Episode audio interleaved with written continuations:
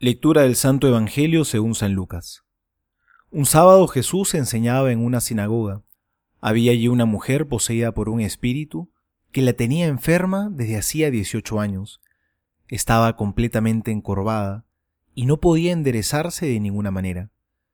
Jesús al verla la llamó y le dijo, Mujer, estás curada de tu enfermedad, y le impuso las manos. Ella se enderezó enseguida y glorificaba a Dios. Pero el jefe de la sinagoga, indignado porque Jesús había curado en sábado, dijo a la multitud, Los días de trabajo son seis, vengan durante esos días para hacerse curar y no el sábado.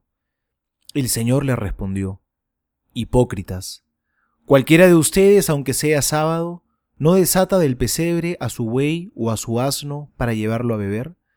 Y esta hija de Abraham, a la que Satanás tuvo aprisionada durante dieciocho años, no podía ser librada de sus cadenas el día sábado? Al oír estas palabras, todos sus adversarios se llenaron de confusión, pero la multitud se alegraba de las maravillas que él hacía. Palabra del Señor, gloria a ti, Señor Jesús. Hoy Jesús cura a esta mujer que tenía un espíritu inmundo y la tenía encorvada, es decir, esta mujer era incapaz de levantar la cabeza.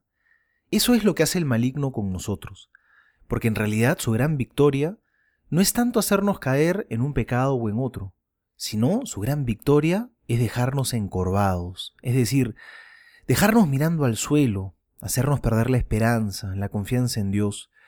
Nos deja mirándonos a nosotros mismos, sin salir de nuestros problemas, haciendo que perdamos el horizonte de la vida. Porque los pecados concretos que cometemos Sabemos bien que Dios los perdona a todos, cada vez que venimos arrepentidos. Pero cuando perdemos la esperanza es distinto. Ahí el mal realmente ha ganado, porque ha logrado que ya no busquemos a Dios, ha logrado que perdamos la confianza en Él y en la fuerza de su misericordia. Pero hoy Jesús se encuentra con esta mujer, le impone las manos y la cura. Dice el Evangelio que se enderezó enseguida. Eso es lo que hace el Señor quiere enderezarnos para que miremos a lo alto, para que sigamos adelante, porque Él lo perdona todo. Jesús es el que nos devuelve la esperanza. Soy el Padre Juan José Paniagua y les doy a todos mi bendición en el nombre del Padre y del Hijo y del Espíritu Santo. Amén.